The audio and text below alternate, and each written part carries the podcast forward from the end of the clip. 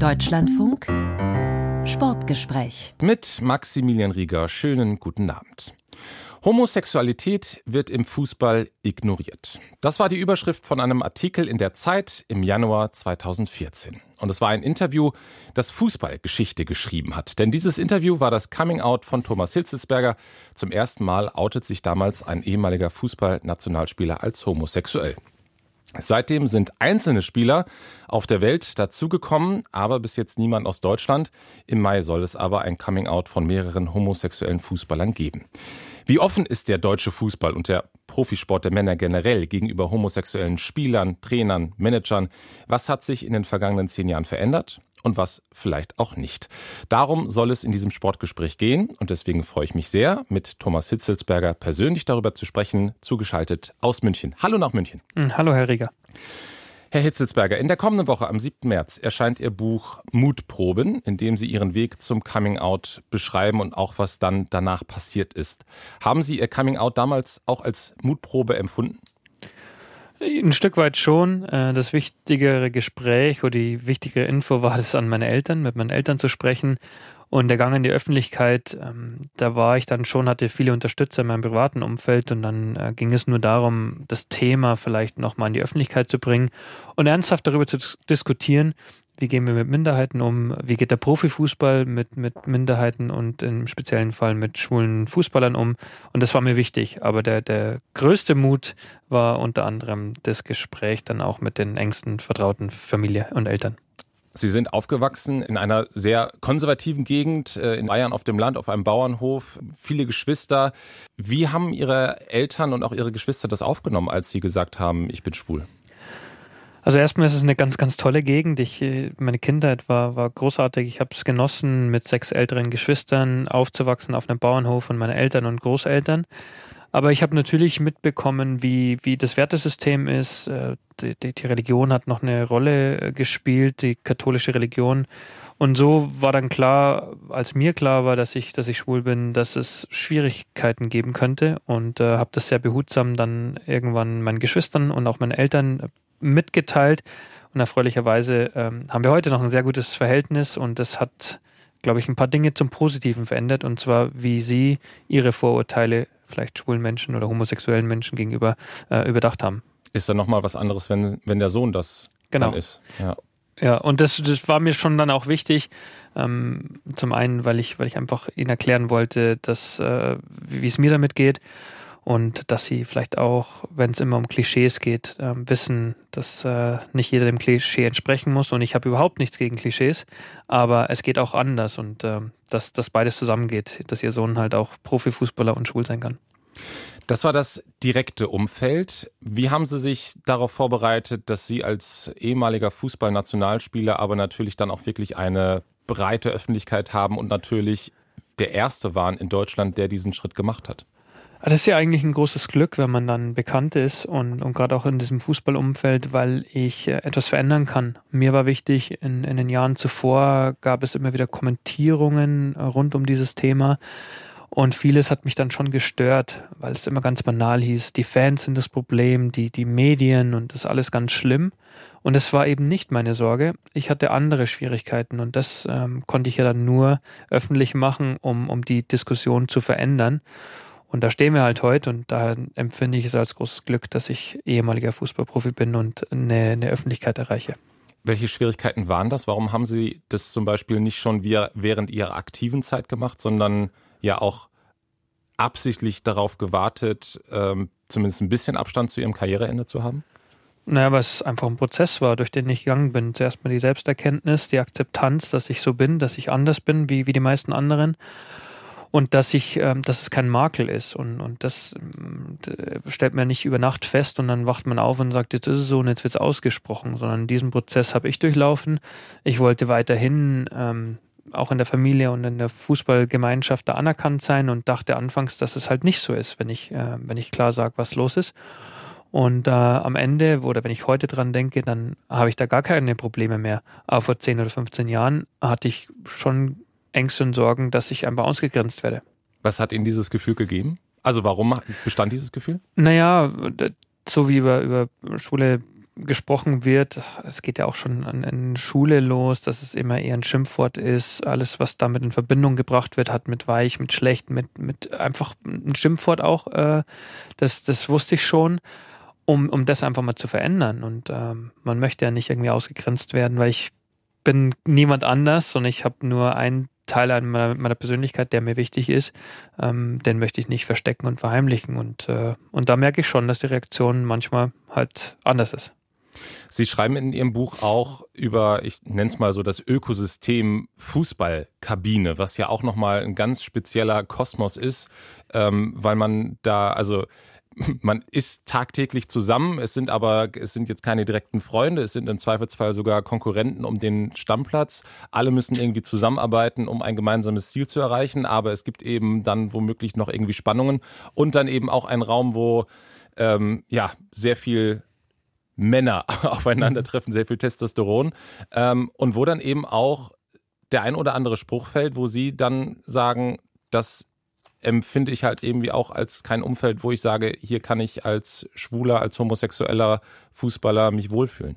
Genauso habe ich es erlebt, dass Spieler teilweise schon klar gemacht haben, dass sie nicht mit einem schwulen Mannschaftskollegen sich umziehen würden in derselben Kabine, dass sie mit dem nicht äh, zusammenspielen würden. Und dann war ich, äh, ja, hatte ich so ein Meinungsbild von dem einen oder anderen und ich wollte eben nicht als mit meiner Geschichte äh, diese, die gesamte Mannschaft, diesen, das, was auch immer war, ähm, drüber heben. Äh, sehr, sehr viel Verantwortung. Ich war in dieser Phase auch kein Stammspieler mehr. Ich war verzichtbar, aber ich hätte vielleicht dann sehr viel Aufmerksamkeit bekommen und dieses Missverhältnis, das wollte ich nicht eingehen. Ich war einerseits versucht, trotzdem meinen Weg zu gehen, aber ich war nicht stark genug, um, um das dann vielleicht auszuhalten, diese Spannungen sowohl in der Kabine als auch in der Öffentlichkeit.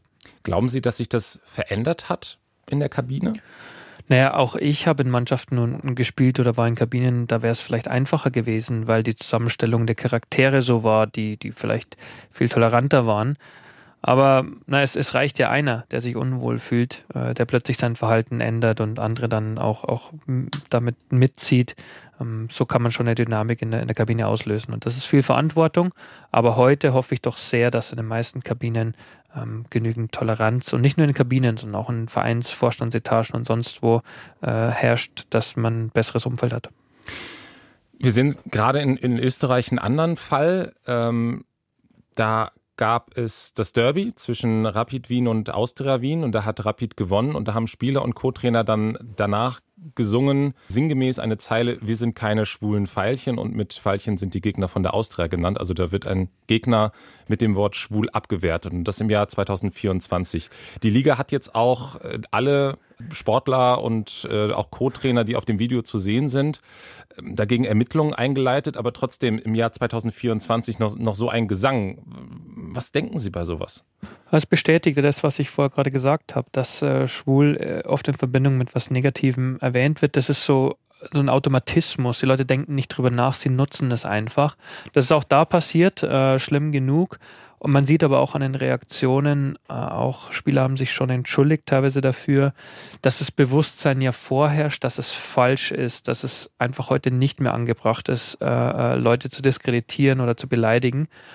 Und deswegen ist, glaube ich, steckt da vieles drin. Also der Automatismus, der nach wie vor vorherrscht, so, das sagt man halt so, aber auch erfreulicherweise die Erkenntnis bei dem einen oder anderen und auch von Verbandsseite sagen, das wollen wir sanktionieren, wir wollen hier ein klares Statement setzen. Also es ist vielleicht ein ganz gutes Beispiel, wie halt die Sachlage gerade ist. Und das ist auch natürlich sehr wichtig aus Ihrer Sicht wahrscheinlich, dass der Verband da auch wirklich jetzt schnell reagiert hat und da auch wirklich ein Stoppzeichen gesetzt hat. Ich habe nicht alles verfolgt, was der Verband in den letzten Jahren getan hat, aber zumindest ist es dann sehr glaubwürdig, wenn sie sich in der Vergangenheit dafür eingesetzt haben, für Vielfalt und gegen Diskriminierung und jetzt das Sanktionieren, dann ist es einfach stimmig, dann ist es ja genau das, was man sich wünscht von Verbänden oder Vereinen.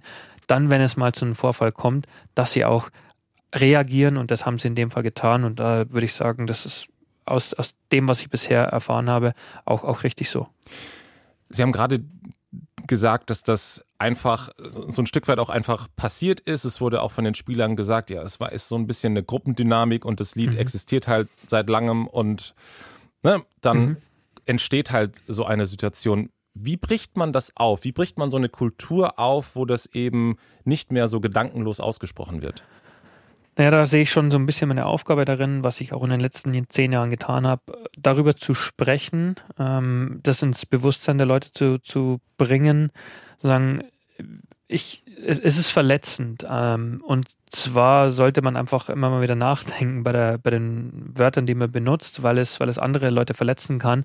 Und durch jede äh, Überschreitung und auch im Vorfall wie diesen jetzt entsteht wieder eine Sensibilität und hoffentlich führt es dazu, dass immer mehr Menschen sagen, ja, war, war dumm von uns, äh, soll nicht mehr vorkommen und wird nicht mehr vorkommen. Ich glaube, dass es das einfach braucht. Es ist menschlich, dass, dass Leute einfach da mal nicht nachdenken und sprechen. Aber am wichtigsten ist die Erkenntnis, dass es falsch war. Und über diese Erkenntnis äh, kommen wir auch zur Verbesserung. Das ist ein langer Prozess. Wir müssen auch in Deutschland sehen, dass, dass Homosexualität noch äh, im Strafgesetzbuch verankert war bis Mitte der 90er. Ähm, und das kulturell zu verändern, ähm, dauert ja nicht nur ein paar Monate oder wenige Jahre, sondern es dauert lang, lange Zeit. Was kann der Fußball da innerhalb seiner Strukturen Unternehmen. Sie waren ja zum Beispiel auch beim VfB Stuttgart Leiter eines Jugendnachwuchsleistungszentrums. Inwiefern ist das da Thema Homosexualität? Na, man kann grundsätzlich aufklären, jetzt gerade im Jugendbereich, ähm, es in gewissen Altersgruppen spielt es ja noch gar keine Rolle, aber klar, bei den Heranwachsenden ist es schon so, dass man sensibilisieren kann. Wobei im Fußballkontext mir schon auch noch wichtiger war, grundsätzlich das Thema äh, Ausgrenzung, Diskriminierung ähm, anzusprechen, weil das Schöne am Fußball ist, dass, dass alle irgendwie zusammenkommen und sobald der Ball im Spiel ist, dann, dann spielt man mit und gegeneinander. Aber dass Diskriminierung keinen Platz hat, weder basierend auf der Hautfarbe, Religion oder eben sexuelle Orientierung, so eine allgemeine Ausbildung, so einen äh, gesunden Menschenverstand zu entwickeln. Das war wichtig und für mich ist es das Entscheidende, dass ich als Vorbild mit dem, was ich tue, gerade wenn ich öffentlich sichtbar bin, ähm, immer auch so entsprechend handle. Für so eine Haltung bei jungen Fußballern braucht es ja aber auch sowas wie eine Persönlichkeitsentwicklung. Und da ist mir eine Stelle in, in Ihrem Buch hängen geblieben, wo Sie sagen, das ist eigentlich gar nicht vorgesehen. Nun, Vereine sollten so vieles erledigen. Das wird auf Vereine eingeredet, was sie alles bei den jungen Menschen noch tun sollen. Das stärkste Mittel ist und das Wichtigste ist erstmal die Erziehung im, im eigenen Elternhaus. Die Eltern haben als erste die Möglichkeit, äh, die Erziehung zu gestalten. Und wenn dort richtig gute Werte vermittelt werden, dann tun sich auch Vereine einfacher. Ja, die Vereine haben viel Zeit mit den Spielern und haben auch eine Verantwortung, aber sie können nicht alles übernehmen, denn viel Zeit verbringen die Spieler auch in der Schule oder eben zu Hause. Aber der Verein sollte auch daran mitwirken, klar zu machen, wofür man ist und wogegen. Zehn Jahre nach dem Coming Out von Ihnen, ähm, welche Veränderungen hat es aus Ihrer Sicht durch dieses Coming Out gegeben? Nun, ich kann nicht genau sagen, was das Coming Out äh, jetzt direkt bewirkt hat, ähm, was, was daraus abzuleiten ist, sondern für mich persönlich erstmal war es, war es wichtig, ähm, das auszusprechen, auch ein Gesicht zu haben. Ähm, denn wenn es bei Fußballern keine bekannten schwulen Fußballer gibt, dann glauben ja viele, dass es gar nicht existiert. Also erstmal Gesicht zu sein und auch immer wieder sich zu engagieren für Vielfalt und gegen Diskriminierung. Im Sportkontext gibt es mittlerweile sehr viele Regenbogenflaggen, die selbstverständlich geworden sind, ob damit die Eckfahne äh, geschmückt wird oder Kapitänsbinden, ob Stadien erleuchtet werden. Das ist schon normal heutzutage. Auch Bekenntnisse von Vereinen. Es gibt schullesbische Fanclubs, wahrscheinlich in der ersten, zweiten Liga fast bei jedem Club. Da ist viel passiert und auch die Art und Weise, wie darüber gesprochen wird, hat sich doch zum Positiven verändert. Und trotzdem sind Sie der Einzige, der sich bis jetzt geoutet hat. Das äh, ist in Deutschland scheinbar richtig so und zeigt mir auch, dass es eher ein gesellschaftliches Thema ist, dass dieses so ein Coming Out wirklich eine Angst erzeugt. Denn sie reden ja oder man redet oft über aktuelle äh, Profifußballer, aber es gibt so viele mehr Ex-Spieler und da hat sich auch niemand getraut. Auch ich habe mich nach der Karriere getraut, bin aber damit ja auch der Einzige oder einer der ganz wenigen. Und wenn Leute sich nicht mehr nach der Karriere trauen, darüber öffentlich zu sprechen, dann zeigt es mir schon, dass es ein gesellschaftliches Thema ist, dass, dass eine gewisse Angst vorherrscht, äh, anders zu sein und nicht dazu zu gehören. Was kann die Gesellschaft tun, um diese Angst zu nehmen? Na, die Gesellschaft ist schwer. Das ist ein weiter Begriff. Genau, ist ein weiter Begriff. Ich will auch nicht immer so kritisch sein und sagen, die Gesellschaft oder der Fußball, äh, die sind nicht bereit. Nein, es muss bei den betroffenen Menschen schon auch die Überzeugung kommen, dass, dass es gar nicht so schlimm ist, dass es eine Angst ist, die, die theoretisch existiert im Kopf und das ist auch meine Erfahrung. Die Ängste vorher waren viel größer und wenn es mal ausgesprochen ist, denke ich, ist ja gar nicht so schlimm. Also ich muss einfach sehen, wo, wo befinde ich mich gerade. Ich bin hier in Deutschland, ich bin geschützt durch das Gesetz. Äh, ich kann nicht jeden Menschen hier in Deutschland belehren und zu einer toleranten Person äh, äh, erziehen. Das ist nicht mein Auftrag, aber ich muss akzeptieren, dass manche halt nicht verstehen, wie man sich verhält. Aber im Großen und Ganzen bin ich hier beschützt und, und es ist hier sicher. Und dann, nochmal, habe ich es ausgesprochen und gemerkt, die Welt ist gar nicht so böse, wie ich mir das vielleicht in den, in den Jahren davor ausgemalt habe. Ich habe es ganz am Anfang gesagt, es gibt ja jetzt auch ähm, eine Initiative. Der ehemalige Jugendnationalmannschaftsspieler Markus Urban hat angekündigt, dass es kurz vor dem letzten Spieltag am 17. Mai eine Gruppe von Spielern offenbar geben wird, die gemeinsam das Coming Out dann ähm, durchziehen werden. Ist das aus Ihrer Sicht auch einfach ein guter Weg, es nicht alleine zu machen, sondern dann in einer Gruppe das ein bisschen zu verteilen? Ja, das klingt plausibel. Das ist, äh, da gibt es sicherlich gute Gründe dafür, um das auf mehrere Schultern zu verteilen. Ich bin, ich bin gespannt. Ich habe davon auch gehört, dass es, dass es kommen soll. Hoffe eben, dass alle, die daran beteiligt sind, da, da sich mit wohlfühlen und dann genau das auch passiert, ähnlich wie bei mir auch, dass man sagt, hey, das war richtig, das zu tun und dann auch weiterhin äh, so Fußball spielen können, äh, wie sie wie sie sich das vorstellen. Also ich bin sehr gespannt und es ähm, ergibt Sinn, es auf diese Art und Weise zu machen. Aber Sie haben keinen Kontakt oder haben da irgendwie beratend dann auch irgendwie mit, äh, mit den Kontakt aufgenommen? Weil es wäre eigentlich, eigentlich wäre es ja logisch, dass man Sie auch fragt, weil Sie sind der Einzige, der es mal in Deutschland so durchgespielt hat. Äh, nee, das, das habe ich nicht. Ich habe äh, oder versuche ja immer wieder durch meine öffentlichen Äußerungen klar zu machen, ähm, wie ich, wie ich funktioniere, wie, wie, ich, wo ich stehe und, und dass ich auch ansprechbar bin, wenn das gewünscht ist. Aber ich möchte mich nicht aufdrängen, ich möchte mich in nichts hineindringen, sondern ich, ich bin zugänglich und äh, ähm, ansprechbar, aber um Gottes Willen, das ist äh, äh, kein, kein Muss und ich hoffe doch sehr, dass, dass der Plan so umgesetzt werden kann, wie sich alles vorstellen.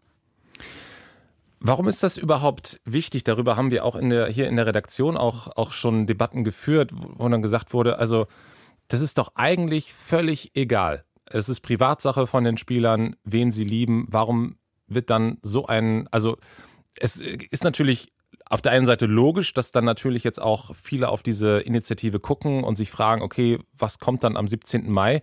Und andererseits denkt man so, eigentlich ist das eine Sache, die gehört gar nicht in die Öffentlichkeit. Wie gehen Sie mit, mit diesem Zwiespalt um, der Sie ja auch betrifft? Nun, dann müsste man ja auch sagen, dass all die anderen Profifußballer, die Heterosexuellen, auch nicht mehr über ihre Sexualität reden dürften. Das tun sie aber. Das tun sie sehr, sehr regelmäßig. Äh, wenn, sie, wenn sie darüber sprechen, dass sie sich gerade verlobt haben mit ihrer Freundin oder geheiratet haben, wenn, wenn Kinder anstehen und dann glückliche Familienbilder kommen, dann reden die auch ständig von ihrer Heterosexualität. Also warum sollten Homosexuelle das nicht dürfen?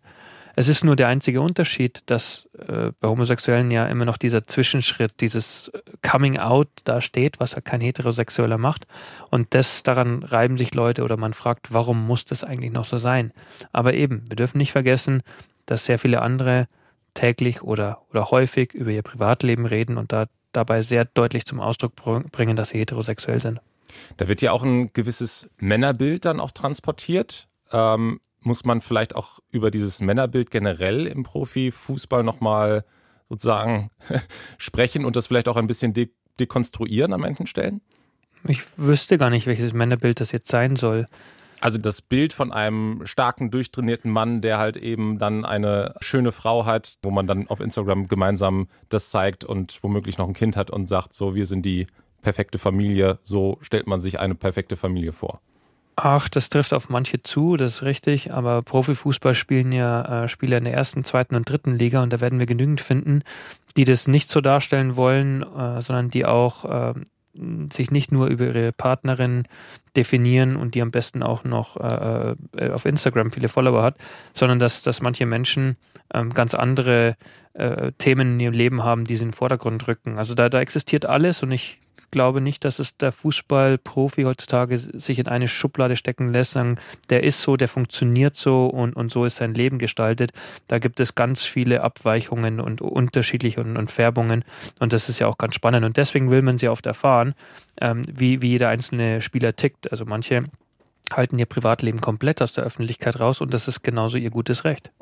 Ist vielleicht aber genau dieses Schubladendenken, in das ich jetzt natürlich auch wieder reingetappt bin, einer der Gründe, warum das so schwierig ist, weil eben es diese Schubladen gibt und man als homosexueller Spieler dann eben nicht in so eine Schublade reinpasst, zumindest nicht eine, die in der öffentlichen Wahrnehmung verankert ist. Äh, ja, das, das mag ein Grund sein, genau. Man entspricht eben nicht den Vorstellungen anderer Menschen und wenn man das aber plötzlich publik macht, dann weiß man nicht, äh, wie sich das Leben weiter verändert. Und wenn man sich bis dahin im Leben so eingerichtet hat, äh, und das ganz gut ist, dann will man halt das nicht verändern. Und man sieht eher Gefahren als Chancen für die Zukunft. Und das, das meinte ich auch. Ähm, ich, ich kenne die Sorgen nur, ähm, das Leben kann halt auch besser werden, wenn man, wenn man dieses Problem nicht mit sich rumschleppt und sagt, wer weiß jetzt eigentlich davon und bei wem muss ich so tun, als wäre irgendwie die Welt noch quasi in Ordnung. Das finde ich und fand ich sehr, sehr anstrengend. Das wollte ich nicht länger tun. Und da finde ich es eher bitter für, für diejenigen, die glauben, ähm, im, im, im, wie sagt man, also nicht geoutet zu sein, sei die bessere äh, Variante. Für mich war es definitiv nicht der Fall. Und das äh, fühle ich mich jeden Tag bestätigt. Hm, welche Verantwortung, Sie haben vorhin schon die Symbolik auch angesprochen, die, ähm, die Kapitänsbinde zum Beispiel. Ähm, welche Verantwortung tragen Verbände, Vereine ähm, dafür, eine Atmosphäre im Fußball herzustellen, die eben ein Coming-out erleichtert? Na, die Vereine und Verbände tun ja sehr viel und das, denke ich, spürt man ja auch am Zulauf an, wenn man sich die Zuschauerzahlen bei den Spielen anschaut, äh, Mitgliederzahlen, die, die immer mehr steigen. Und gleichzeitig, also viele Gruppen fühlen sich immer mehr willkommen, sie schließen sich Clubs an und unterstützen die, aber sie haben auch weiterhin Erwartungen an die Vereine, dass das weiter aufrechterhalten wird. Und da kann es schon mal zu Spannungen kommen, wenn Vereine sich für Vielfalt äh, einsetzen, aber dann plötzlich einer ihrer Spieler sich homophob äußert, dann, äh, dann gibt es halt manchmal Probleme, ja. Das haben wir Borussia Dortmund zum Beispiel gesehen. Mhm. Da gab es ähm, die Verpflichtung von, von Felix Nemtscher, der auf Instagram vor seiner Verpflichtung Inhalte geliked hat von ähm, ja, rechtskatholisch-konservativen bis noch extremeren Ansichten, wo Borussia Dortmund das eben aber trotzdem durchgezogen hat mit der Verpflichtung, obwohl es eben sehr viel Kritik auch eben aus den Reihen der Fans gab, eben auch mit Verweis mit dem Leitbild von Borussia Dortmund, dass das nicht zusammenpasst. Mhm, und am Ende passt es ja doch wieder zusammen. Man macht es passend. Also es gab ja dann auch ein Gespräch zwischen dem Spieler und dem Präsidenten und Ake Watzke und äh, dann hinterher festgestellt, nein, der Spieler ist eben natürlich nicht transphob und nicht homophob und, und ist alles in Ordnung. Und das ist halt im Fußball, da merkt man, dass diese Dinge einfach passend gemacht werden. Ähm, auch aus aktuellem Anlass des, des Hamas und Israel, wenn sich da ein Spieler äußert ähm, gegen, gegen Israel, man hat aber einen israelischen Spieler in der Mannschaft, das hat Bayern München erlebt, äh, dann auf einmal merkt man diese Anspannung und da glaube ich, kommen Vereine immer wieder in Erklärungsnot, wenn sie dann plötzlich feststellen, der Spieler ist aber so, so wichtig, dass wir den brauchen, wir können den jetzt nicht rausschmeißen, ähm, dann findet man eine Erklärung, warum das jetzt schon zusammenpasst. Und das ist halt Fußball in der heutigen Zeit. Ist das ein Problem? Das ist, das ist halt eine Doppelmoral und perfekt sind wir alle nicht, das wissen wir auch, aber das ist schon manchmal erstaunlich, wie, wie das dann äh, gelöst wird äh, und muss sagen, das ist gerade die Realität und da haben die Fans schon ein, ein, ein spürbar besseres Bewusstsein und thematisieren es. Das meine ich, wäre vor 20 Jahren hätte es, hätte es so ein Aufschrei in der Diskussion nicht gegeben, wie es es heute tut. Und da müssen die Vereine immer wieder Antworten finden, um ihre treue Fans nicht, nicht nachhaltig zu verärgern. Das heißt, da sind die Fans auch zumindest in Teilen der organisierten Szene weiter als die Verantwortlichen? Naja, die, die organisierten Fans äh, interessieren sich immer mehr für das, was dieser Verein eigentlich macht und sind sehr gut informiert und die Verantwortlichen können nicht mehr nur irgendwelche Parolen von sich geben und, und glauben, das wird nicht überprüft. Und da ist, ist Glaubwürdigkeit sehr, sehr wichtig. Und ich meine nicht sagen, die, die Fans sind weiter, sondern alle, die für Vereine oder Clubs arbeiten, ähm, die müssen sehr genau äh, überprüfen, was sie sagen, denn äh, die Leute interessieren sich für das Tagesgeschehen in, in solchen Clubs. Und es wird ja auch wirklich absolut politisch und Diskussionen aus der Gesellschaft schwappen auch ins Stadion rüber. Das sehen wir auch ähm, jetzt gerade an, an einem anderen Fall, der ist ein bisschen untergegangen durch die ganzen Fanproteste gegen die Investoren, aber ähm, der DFB hat Bayer Leverkusen mit einer Geldstrafe versehen, 18.000 Euro, weil Leverkusener Fans ein Banner hochgehalten haben, auf dem stand, es gibt viele Musikrichtungen, aber nur zwei Geschlechter. Und der zweite Part war natürlich dann der, wo der DFB gesagt hat, das ist ähm, diskriminierend, dafür gibt es eine Strafe. Und das hat dann wiederum dazu geführt, dass es solche Banner jetzt in anderen Stadien auch gibt. Also da wird der Kulturkampf, den es gerade um Gleichberechtigung von Transmenschen gibt, im Stadion ausgetragen. Ist das, ist das der richtige Ort dafür? Naja, der, der Stadion ist natürlich politisch, der Sport ist schon ganz, ganz lange, eigentlich schon immer politisch gewesen. Da ist es nun mal so, es sind so viele jetzt in Stadien. Äh, die Leute, die da sind, wollen natürlich Fußball in erster Linie sehen, aber das sind alles Leute, die, oder die meisten davon, die auch wählen gehen, die ein Bewusstsein haben für, für die Gesellschaft, für, für Politik. Und, und sie haben eine, Auf äh, eine Öffentlichkeit. Und das hat man halt auch jetzt seit vielen Jahren begriffen. Wenn man Anliegen hat und das auf transparenten Stadien äh, äh, publik macht, dann wird man gesehen und es wird verbreitet. Also nutzt man diese Fläche. Das machen Spieler mit ihren Äußerungen, das machen auch Fans. Und nochmals, das ist die, die Realität, mit der müssen wir uns auseinandersetzen und immer wieder Lösungen finden. Man kann es sanktionieren. Und äh, ja, und der DFB hat jetzt wieder äh, neue Aufgabe, die sicherlich nicht leicht zu lösen sein wird. Gibt es da was anderes außer Sanktionen, wie man, wie man das lösen kann? Weil Sanktionen verhärten ja im Zweifel. Die, also die Sanktion bei der ersten, beim ersten Plakat hat ja erst dazu geführt, dass es so hochkocht jetzt an manchen Orten. Nee, Sanktionen sind immer wieder auch wichtig. Einerseits im, im besten Fall ähm, führt es später dann zu Aufklärung, zu, zu gemeinsamem Verständnis und, und, und zu, einer, zu einer Beseitigung des Konflikts. Nur hier ist ein Verein, ist die Frage, ob dann nicht Bayer Leverkusen mit, mit den Fans sprechen muss, um, um das zu lösen. Der DFB muss es sanktionieren, aber Bayer Leverkusen geht hoffentlich auch ins Gespräch mit den Verantwortlichen jener, die sich da mit dem Transparent geäußert haben. Das ist ja auch, also da wird ja noch, auch nochmal sichtbar so ein, ein größeres Spannungsfeld, was Sie auch im Buch an, merken mit dem Spruch, Fußball ist für alle da oder will für alle da sein. Und da stellt sich die Frage, kann er das? Kann der Ort ein Fußball sein, zum Beispiel parallel für einen überzeugten AfD-Anhänger und einen Transmenschen?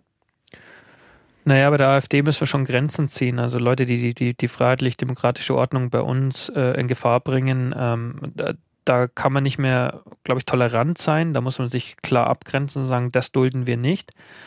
Nur äh, in erster Linie ist Fußball, was halt das Schöne ist, dass alle mitspielen können. Ähm, aber in dem Moment, wo man seine politischen Ansichten so sehr zum Ausdruck bringt, dass man andere ausschließt, dann wird es ein Problem. Ähm, und, und Fußball, habe ich gesagt, ist ja weit verbreitet auf der ganzen Welt und, und alle wollen immer das Schöne an dem Spiel sehen. Aber in der jetzt 2024 äh, nehmen die politisch, gesellschaftspolitischen Diskussionen im Stadion rund um Fußball zu. Und, und da damit müssen wir uns beschäftigen. Davon kann man nicht mehr die Augen verschließen und sagen, wollen wir nicht, wir, re wir reden über Fußball. Das ist nicht mehr die Realität. Aber eins ist auch klar, es ist halt anstrengend geworden. Was bedeutet das in Hinblick auf die Heimeuropameisterschaft, die jetzt im Sommer ansteht? Da sehe ich erstmal keine allzu großen Konflikte, wenn ich äh, an die letzte WM denke, dass, dass wir da keine äh, abseitigen Themen vom Fußball primär mehr haben sondern schon im Mittelpunkt das Spiel haben können, das Stadionerlebnis, das Verbindende, dass, dass Leute aus ganz Europa wieder zu uns kommen und im besten Fall vier ganz, ganz tolle Wochen haben. Aber die ökologische Nachhaltigkeit ist schon auch ein wichtiges Thema. Wie reisen wir? Wie kommen wir von Spielort zu Spielort? Und, und alles, was mit ökologischer Nachhaltigkeit zu tun hat, äh, wird auch immer mehr äh, äh, besprochen oder auch das, das Thema Vielfalt. Ich bin selbst Botschafter jetzt äh, für das Auswärtige Amt im Zusammenhang mit der äh, Europameisterschaft, wo wir klar in den äh, teilnehmenden Ländern zum Ausdruck bringen wollen, dass Vielfalt ein, ein, ein wichtiger Wert für uns in Deutschland ist und dass wir uns sehr freuen auf, auf die Gäste aus dem Ausland. Kann das klappen, Wertevermittlung über so eine Europameisterschaft? Naja, wenn wir das letzte Turnier betrachten, die WM 2006, dann ist da sehr viel Positives passiert. Ich meine mal nicht, dass es so erzwungen war, sondern dass es natürlich entstanden ist, dass die Leute, die damals hier waren, immer noch davon berichten, wie, wie gastfreundlich wir waren und wie, wie schön das alles war.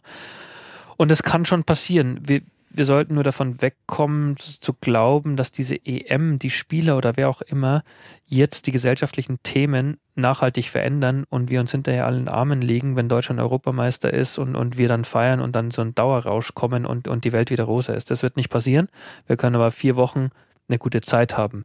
Und das wäre jetzt persönlich für mich ein, ein schöner Gedanke. Die Nationalmannschaft wird dann, ähm, es gab ja eine große Diskussion, Sie haben die WM angesprochen, um die Regenbogen-Kapitänsbinde. Die ist jetzt erstmal raus. Äh, es gibt jetzt eine schwarz-rot-goldene Kapitänsbinde und nach meinem Kenntnisstand wird die auch bei der Europameisterschaft getragen werden. Ähm, warum kriegen das eigentlich die Hockeyspieler hin, mit Regenbogen-Kapitänsbinde Weltmeister zu werden und bei den Fußballern ist diese Kapitänsbinde ein, als ein Grund genannt für das Frühjahr WM aus in Katar? Das ist ein bisschen unfair wahrscheinlich den Fußballern gegenüber. Man muss immer sehen, wenn eine Fußball-Großveranstaltung ist, dann blicken da sehr viele Menschen drauf und dann werden eben auch gesellschaftliche Themen diskutiert.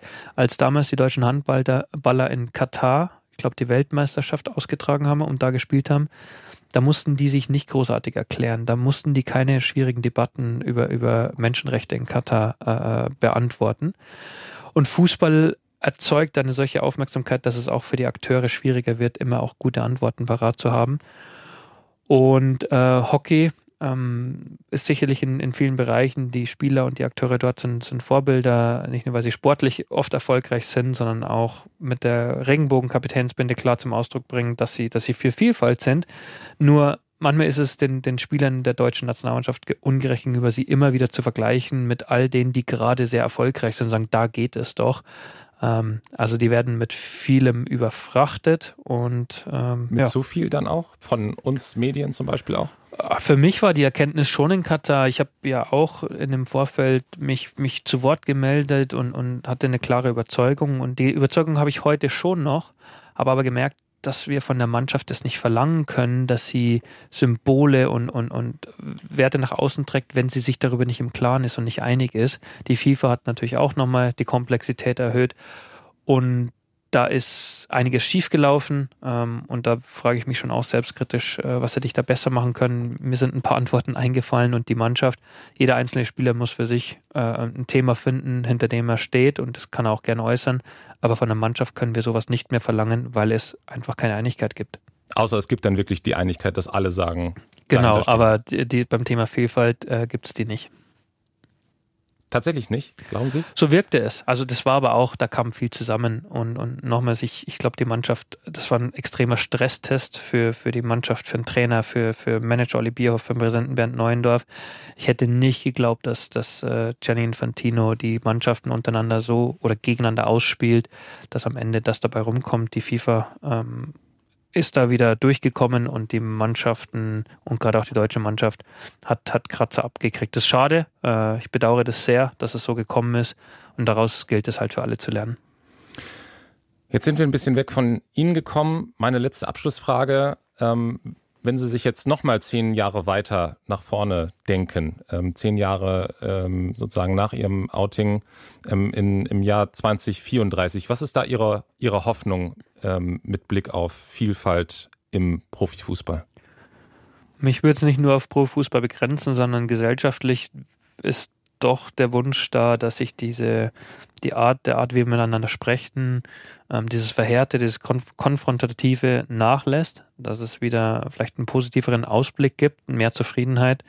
Ähm, und das führt dann ja auch dazu, Verständnis für andere ähm, zu entwickeln, die, die Fähigkeit, sich in andere hineinzuversetzen und mit Sprache sorgfältig umzugehen. Und klar, so konkret gefragt, wenn es dann ein paar Profifußballer gibt, die die sich dann geoutet haben als, als schwul und, und die, die, der Fußball ganz normal weitergeht, dann wäre das schon großartiger. Sagt Thomas Hitzelsberger, ehemaliger Fußballnationalspieler, EM-Zweiter 2008 und Meister mit dem VfB Stuttgart und erster Profispieler, der sich geoutet hat als homosexuell. Vielen Dank für Ihre Zeit. Sehr gerne. Und das Buch Mutproben, das ich im Laufe des Gesprächs schon mehrfach erwähnt habe, das erscheint am 7. März beim Verlag Kiepenheuer und Witsch. Mein Name ist Maximilian Rieger. Vielen Dank fürs Zuhören und Ihnen noch einen schönen Abend.